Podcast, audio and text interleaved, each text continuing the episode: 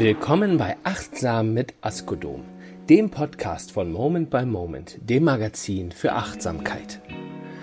Coach und Bestsellerautorin Sabine Askodom beleuchtet in diesem Podcast jeden Monat Aspekte der Achtsamkeit, erzählt Geschichten von bewegenden Momenten und stellt euch kleine, praktische Übungen vor, mit denen ihr euer Leben noch erfüllter gestalten könnt. Lehnt euch zurück und genießt eine gute halbe Stunde achtsam mit Askodom.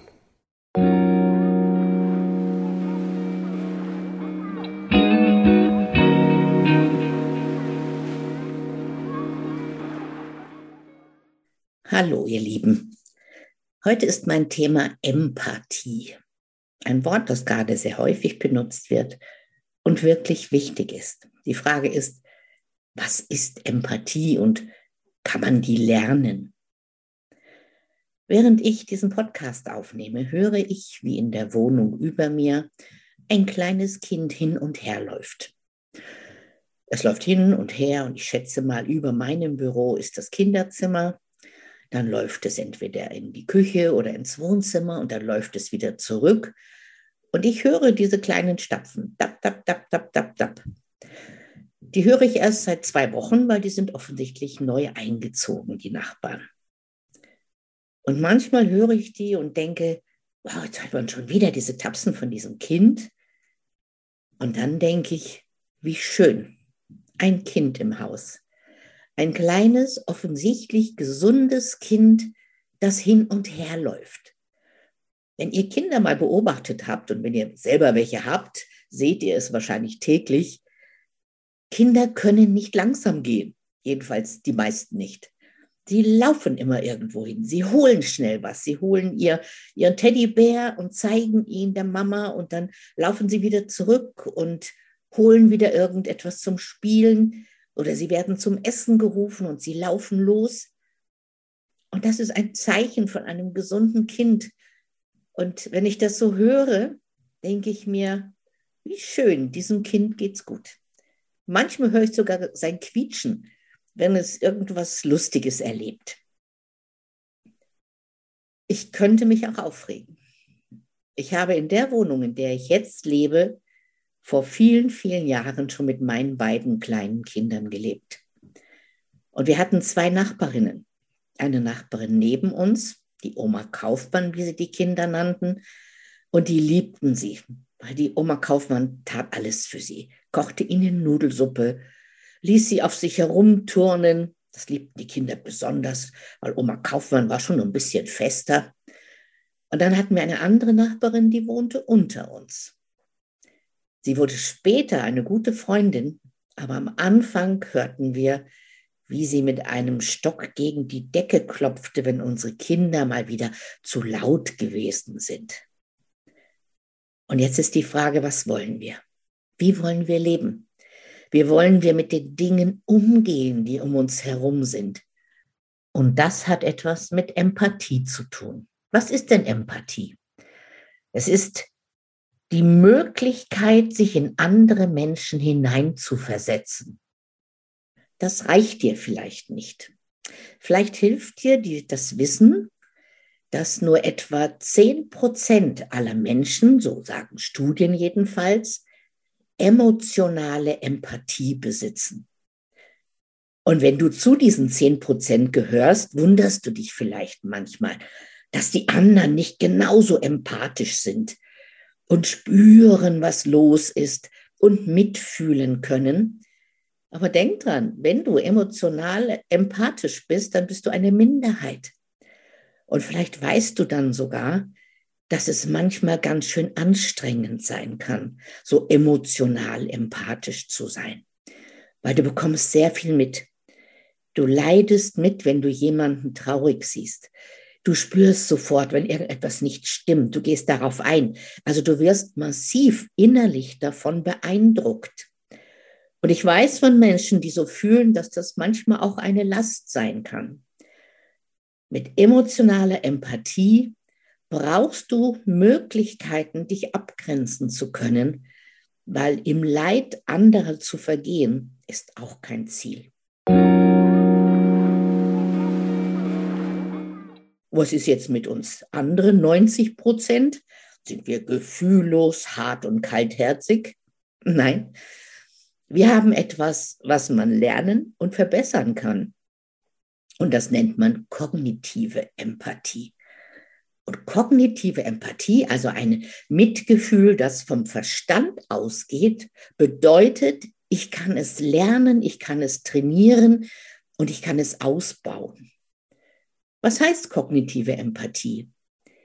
Ich kann mir vorstellen, wie sich ein anderer Mensch in einer bestimmten Situation fühlt. Und ich kann darauf eingehen. Ich habe in diesen letzten Monaten ganz viele Vorträge gehalten für Führungskräfte. Der Titel war Empathie statt Ellenbogen. Und die Teilnehmer haben das sehr, sehr gut angenommen.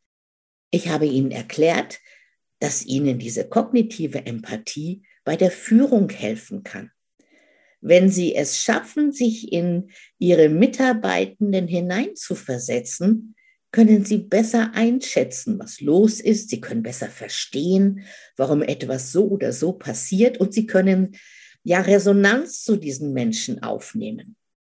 Also kognitive Empathie bedeutet, ich kann mir vorstellen, wie es der Mama von meinem kleinen Renner oben über mir geht. Und ich würde nie im Leben wenn ich sie treffe, sagen, oh, Sie haben aber auch ein sehr lebhaftes Kind. Weil was passiert dann bei ihr? Sie fühlt sich schuldig oder sie wird aggressiv und denkt, die Alte da unten, die soll einfach mal die Klappe halten. Äh, mein Kind darf ja so viel rumlaufen, wie es will. Und das ist alles kontraproduktiv für eine gute Nachbarschaft. Also werde ich schauen, dass ich bald mal hochgehe, mich vorstelle und ja, mit der reden möchte und sagen, wenn Sie irgendwas mal brauchen, ich bin viel zu Hause, also bitte wenden Sie sich an mich. Und wie heißt denn die Kleine? Kognitive Empathie heißt, dass ich mir vorstellen kann, wie andere Menschen ticken. Und dazu gehört, dass ich mir vorstellen kann, dass sie anders sind als ich. Es gibt aus der Psychologie so einen Dreisatz. Und der heißt, erstens, jeder Mensch ist in gewisser Weise wie alle anderen Menschen. Also alle müssen atmen, essen, trinken, schlafen. Der zweite Satz heißt, jeder Mensch ist in gewisser Weise wie einige andere Menschen. Deswegen tun wir uns gern mit Menschen zusammen, die ähnlich sind wie wir, die ähnliche Hobbys haben, die ähnlich denken Heutzutage nennt man das, glaube ich, die Blase, in der man ist. Und der dritte Satz heißt, jeder Mensch ist in gewisser Weise wie kein anderer Mensch.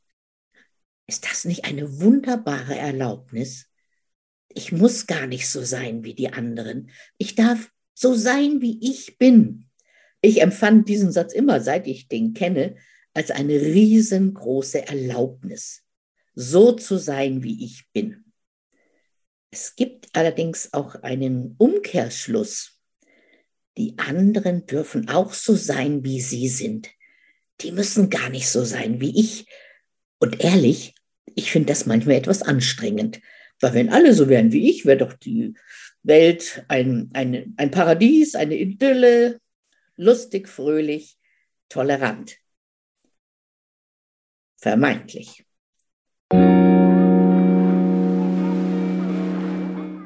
Ich habe also gelernt, andere Menschen dürfen anders sein als ich und sie sind trotzdem okay. Das fängt beim Autofahren an. Vielleicht kennt ihr das, wie schnell man sich aufregt über jemanden, der sich vordrängelt, über jemanden, der schneidet, über jemanden, der keinen Platz macht. Ach, und wir können uns so herrlich aufregen über solche Menschen. Und ich habe mal den schönen Satz gelernt, kein Mensch tut etwas ohne Grund. Das ist für mich inzwischen eine der Kernsätze der Empathie. Kein Mensch tut etwas ohne Grund. Hm. Aber manchmal sehe ich doch den Grund gar nicht oder ich finde ihn sogar falsch. Ja, dann tritt dieses wunderbare Mittel der Empathie in Kraft. Kognitive Empathie heißt, dass ich mich hineinversetzen kann wie sich jemand anderes fühlt oder zumindest akzeptieren kann, dass jemand sich anders fühlt, als ich mich fühle, anders redet, als ich rede, anders handelt, als ich handeln würde. Und damit werde ich ein, soll ich mal sagen, verträglicherer Mitmensch. Ich kann es aushalten, dass jemand anders ist als ich. Übrigens, das nennt man Diversität. Und das ist, was in Unternehmen manchmal schwerfällt. Also auch Führungskräften, dass sie es aushalten können, dass ihre Mitarbeitenden anders denken, anders ticken, anders reden, anders an Dinge herangehen. Aber wir wissen aus ganz vielen Studien, dass erst diese Diversität den Erfolg bringt. Weil ihr könnt euch vorstellen, eine ganze Firma voller Erbsenzähler würde nicht viel Kreatives hinkriegen. Eine Firma, eine Firma mit lauter Kreativen würde vielleicht kein Geschäft machen. Also anerkennen, dass jemand anders ist als ich. Was gehört noch dazu? Beobachten ohne zu werten ist ein hehres Ziel. Nicht werten halte ich persönlich für fast unmöglich. Was ich im Coaching gelernt habe und was ich auch in meiner Coaching-Ausbildung gerne an die anderen Menschen weitergebe, ist, fühle, merke, verstehe, dass du gerade wertest. Also, du siehst nicht die Wahrheit, sondern du siehst dein Bild der Situation. Und zu, zu versuchen, nicht zu werten, heißt erkennen, dass ich werte. Und wir alle kennen solche Situationen. Jemand kommt zur Tür rein und du hast sofort ein Urteil. Ach du liebe Güte. Ui, wie schaut denn die aus? Ey, wer ist der denn? Was hat denn der für eine Frisur? Was hat die denn für hohe Schuhe an? Also es gibt so einen Wertreflex, sage ich jetzt mal. Vielleicht gehörst du nicht zu den Menschen, die mehr werten. Vielleicht hast du es noch nie gemacht. Herzlichen Glückwunsch. Ich kenne diesen Reflex. Und dann kommt die kognitive Fähigkeit, nämlich die Fähigkeit meines Verstandes zu erkennen, dass ich werte. Okay, jetzt mal von vorne. Was hat er gesagt? War das wirklich so aggressiv, wie ich das erwartet hatte? Nee, er hat eigentlich nur eine Frage gestellt. Hm, jemand hat mich kritisiert. Oh, bestimmt will der mich fertig machen. Ähm, jetzt geh nochmal zurück und hör dir nochmal an, was genau kritisiert worden ist. Ist da vielleicht was dran? Oder kann man das so sehen? Also nicht werten ist schwierig. Merken, dass du wertest, ist relativ einfach. Du musst dir beim Denken zuhören und du merkst es. Also sobald ein Vergleich kommt, wie, ui, wie meine Schwägerin, ah, wie der Onkel Hans, den konnte ich auch nie ausstehen. Oh, ui, ui, die ist so oder der ist so. Dann sind wir in dieser Wertungsfalle. Was hilft, ist, die Schublade aufzutun und die Menschen wieder rauszulassen aus der Schublade. Ich habe manchmal im Coaching Führungskräfte, die haben verschiedene Mitarbeiter oder einzelne Mitarbeiter so auf dem Kieker. Vielleicht kennt ihr den Ausdruck. Ja, also die sind bei ihnen in einer Schublade und die kommen da fast nicht mehr raus. Alles, was dieser Mensch macht, wird negativ gesehen. Ah, das macht er jetzt wieder nur, weil. Und ich empfehle diesen Führungskräften mal eine Woche oder auch vier Wochen mal eine Liste zu führen, was dieser Mitarbeiter, diese Mitarbeiterin gut macht, richtig macht.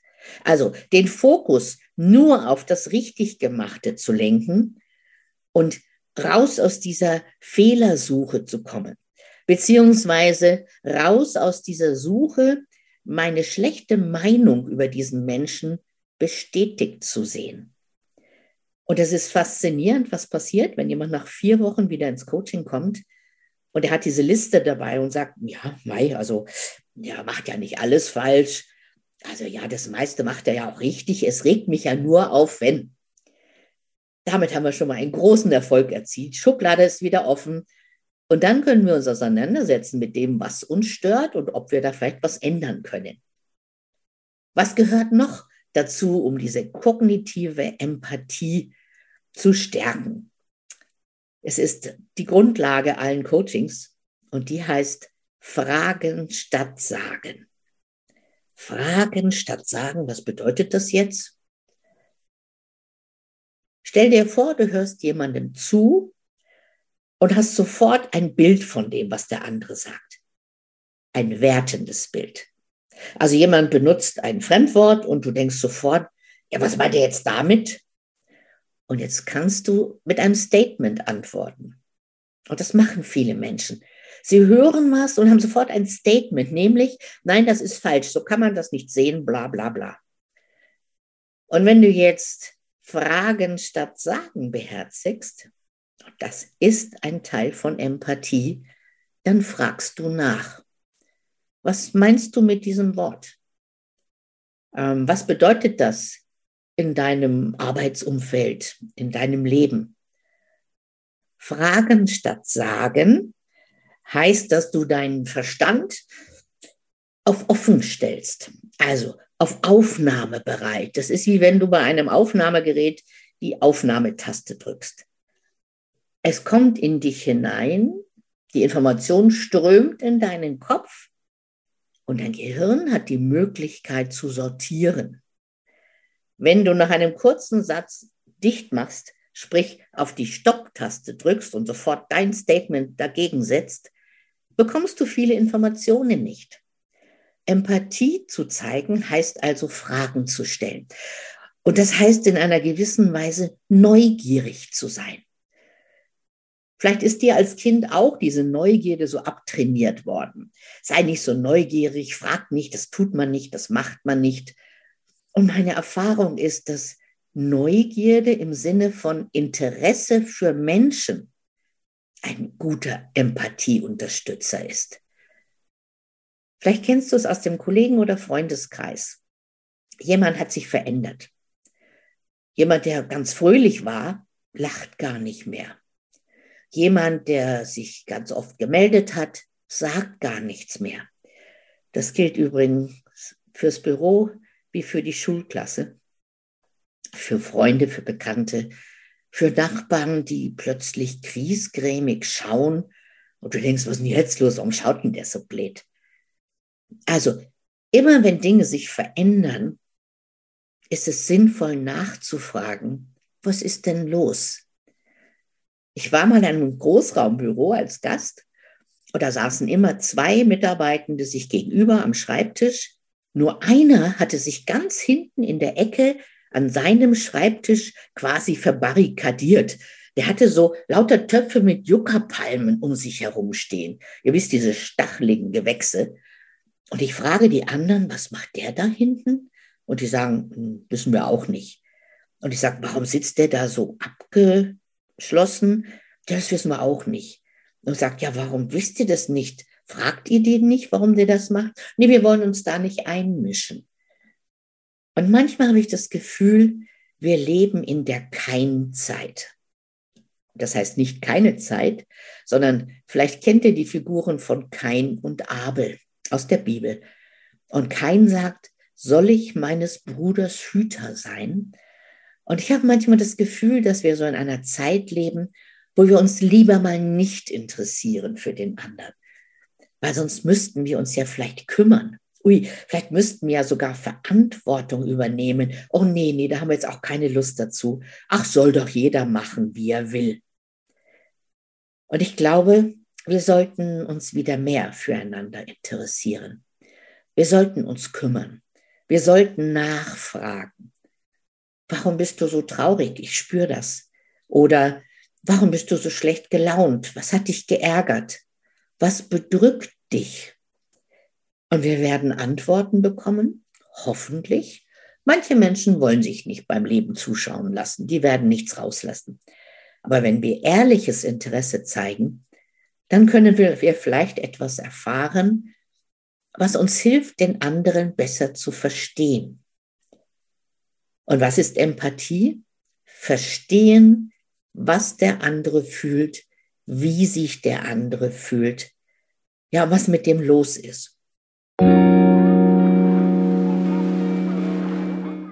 Vielleicht habt ihr auch die Erfahrung gemacht, dass Empathie bei Menschen, die wir mögen, wesentlich einfacher ist als bei Menschen, die wir jetzt nicht so toll finden. Und deswegen gibt es einen Zusammenhang zwischen Empathie, Sympathie und Antipathie. Und ich glaube, die Herausforderung ist, dass wir uns für jemanden interessieren, den wir vielleicht spontan nicht so wahnsinnig sympathisch finden. Und meine Erfahrung ist, und du kennst das vielleicht auch, dass Menschen sympathischer werden, je mehr wir mit ihnen reden. Wenn wir Dinge erfahren, die hinter den Sachen laufen, wenn wir Dinge erfahren, die das Verhalten des anderen irgendwo beeinflussen. Und stell dir vor, du hast eine Kollegin, die einfach nur noch rummotzt. Und du denkst, was hat sie denn? Habe ich da was getan? Und plötzlich erzählt sie, was zu Hause los ist. Und du verstehst, dass sie nicht mehr so fröhlich ist. Ja, dass sie vielleicht auch nicht mehr so viel achtet darauf, wie es dir geht, sondern sie ist gefangen in ihrer Situation. Und das heißt, fragen statt sagen bringt Informationen und kann Sympathie verstärken. Was brauchen wir noch, um empathisch sein zu können? Es gibt einen berühmten amerikanischen Coach, der heißt Marshall Goldsmith. Ich hatte mal das große Vergnügen, bei dem in Amerika eine Fortbildung zu machen. Und der hat einen Rat parat, gerade für Führungskräfte, für Menschen, die mit anderen Menschen zusammenarbeiten. Und der rät, einfach mal die Klappe halten. Und er sagt, dass die Fehler, die Führungskräfte überhaupt meistens noch machen, keine sachlichen, fachlichen Fehler sind, sondern in der Regel sind es Kommunikationsfehler. Und das heißt, sie hören nicht gut genug zu. Und so drei Fehler, die er definiert hat, ist erstens, sie lenken sich ab. Also, die Mitarbeitenden reden, was macht die Führungskraft? Nimmt sich das Handy und schaut drauf. Äh, Gibt es auch noch eine E-Mail, die ich vielleicht noch beantworten muss? Also sie signalisiert, eigentlich bin ich gar nicht dabei. Und wir alle wissen, die Augen sind stärker als die Ohren. Also sobald ich etwas lese, höre ich nicht mehr zu. Also es ist eine Form von Missachtung, die Mitarbeitende stark demotivieren kann. Das Gegengift heißt, alles aus der Hand legen, Augenkontakt halten, zuhören, nicken, so, aber nur, also verständnisvoll nicken, rede weiter, ja, ich höre dir zu, nicht gleich zu sehr nicken, dass man äh, sagt, ja, ja, du hast recht, alles gut. Also fröhlich verhalten nicken, zuhören, hingucken. Vielleicht können Sie so kleine unterstützende Grunzlaute ausstoßen, so, ah, mm, mm, mm, ist hilfreich. Zweiter großer Fehler ist das Aber-Sagen, sagt Marshall Goldsmith dass wir gerne auf irgendeine Idee eines anderen mit Aber antworten, obwohl das gar nicht notwendig ist. Stell mal vor, ein Kollege hat eine Idee für eine Veränderung, wir finden die eigentlich ganz gut, aber ganz oft sagen wir spontan, aber darüber müssen wir noch mal nachdenken. Ein Aber ist immer eine Abwehr. Es ist immer ein Besserwissen. Und Marshall Goldsmith zum Beispiel nimmt von seinen Coaching-Kunden für jedes Aber 10 Dollar. Also in seinen Kursen, die er hat oder in seinen Coachings, die er einzeln macht, nimmt er für jedes Aber, was der andere sagt, 10 Dollar. Und er sagt, er kann eine Charity-Organisation wunderbar unterstützen mit diesem Geld, weil die Menschen haben dieses Aber in sich. Ich habe Monate trainiert übrigens, nachdem ich das gehört habe, die, mir dieses Aber abzugewöhnen. Und es ist so schwer. Also meine Kinder, mit denen ich zusammen die Firma leite, sagen, ah, wir könnten das und das machen. Was sage ich dann wirklich manchmal spontan? Aber da müssen wir erst nochmal drüber nachdenken. Und die gute Antwort wäre, okay, lasst uns mal darüber nachdenken, wie wir das umsetzen können. Und ihr merkt, es ist eine, eine ganz andere Reaktion und die hat mit Empathie zu tun. Und die dritte Falle, Kommunikationsfalle, sagt Marshall Goldsmith, in die wir oft tappen, ist dieses Besserwissen. Ähm, ja, aber wir müssten dann noch das noch auch noch berücksichtigen. Äh, nee, nee, nee, das geht so gar nicht. Und diese Besserwisserei ist eine Berufskrankheit, meint er von Führungskräften, die immer zeigen müssen, dass sie ja irgendwie noch was besser können als andere. Fragen statt Sagen bringt Informationen. Klappe halten gibt uns die Gelegenheit zuzuhören und zu verstehen, was jemand anderes sagt. Beobachten ohne zu werten macht auch die, die Stirn frei, das Hirn frei, vielleicht wunderbare Dinge zu hören, zu lernen, zu akzeptieren. Empathie, seht ihr, ist viel mehr als ein Gefühl. Es ist ein Kommunikationsbooster. Es ist die Möglichkeit, in Resonanz zu kommen mit anderen Menschen. Und ich kann euch sehr empfehlen, das zu üben. Hier also am Schluss eine kleine Übung, die ich euch mitgeben möchte. Vielleicht seid ihr in den nächsten Wochen öfter mal mit Familie zusammen oder mit Freunden. Und ihr kennt sicher solche Gespräche, in denen einer zum Beispiel vom letzten Urlaub erzählt und nach zwei Sätzen, wenn der einmal Luft holt, grätschen andere rein und erzählen von ihrem Urlaub. Und der Rest des Gesprächs ist der, der angefangen hat zu reden, still und sagt gar nichts mehr.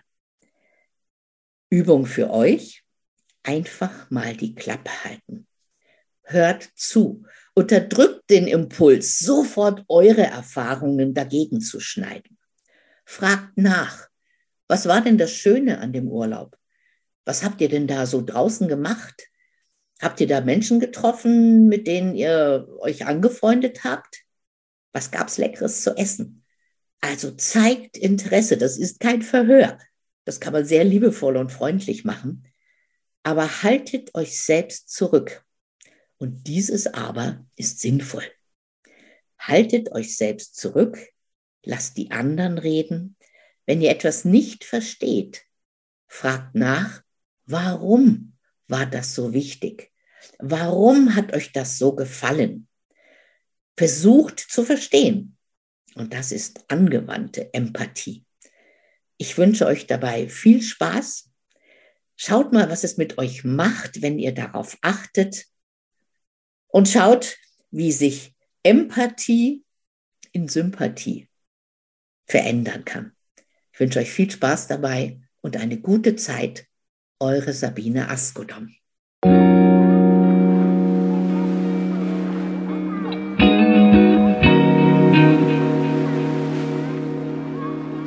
Das war Achtsam mit Askodom, der Podcast von Moment by Moment, das Magazin für Achtsamkeit. Und Coach und Bestseller-Autorin Sabine Askodom. Unsere Episoden erscheinen immer am ersten Samstag des Monats.